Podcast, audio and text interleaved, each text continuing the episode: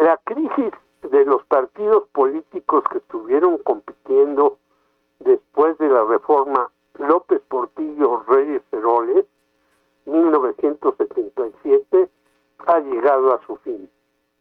La vapuleada que le dio la exlocutora Lili Telles a Santiago Krill en el PAN, más las torpezas de Marco Cortés al frente de una organización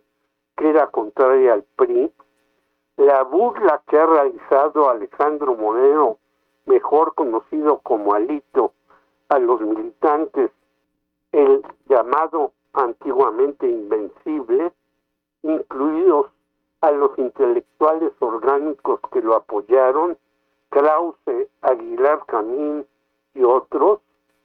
la permanencia de Jesús Zambrano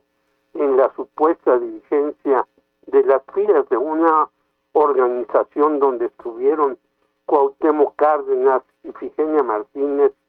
y López Obrador, y hoy es una agrupación que se agarra en el mitin de Alejandra del Moral a sillazos con los tricolores, la pérdida del registro de muchos que iniciaron a participar al final de los años 70 y son sectas mal armadas, la aparición de Morena, que no es un partido, sino algo donde caben de dulce, de chile y de manteca. Allí estuvieron Lili Telles, Germán Martínez y Ricardo Mejía, desertores sin vergüenza. La casi certeza que en el 2024 continuará gobernando la presidencia de la República la organización de Andrés Manuel López Obrador y mientras tanto la oposición continúa deshojando la margarita para tener una noción pobrísima de qué hacer, todo ello y más anuncia que se requerirán soluciones nuevas para los tiempos actuales y por venir. Es cierto que en Coahuila triunfará Manolo Jiménez del PRI, ello por imposición de los hermanos Moreira y la división de quienes confrontan a este señor y su mafioso aparato. Morena con Armando Guadiana, el depredador del carbón, el PT con Ricardo Mejía, que lo cegaron los reflectores de las mañaneras, y Lenin Pérez, que no declinó en el Partido Verde, la situación en el Estado de México no está resuelta a pesar de que todas las encuestas le dan a la maestra Delfina Gómez de tres, varias pagadas por Alejandra del Mural, a 17 puntos de ventaja.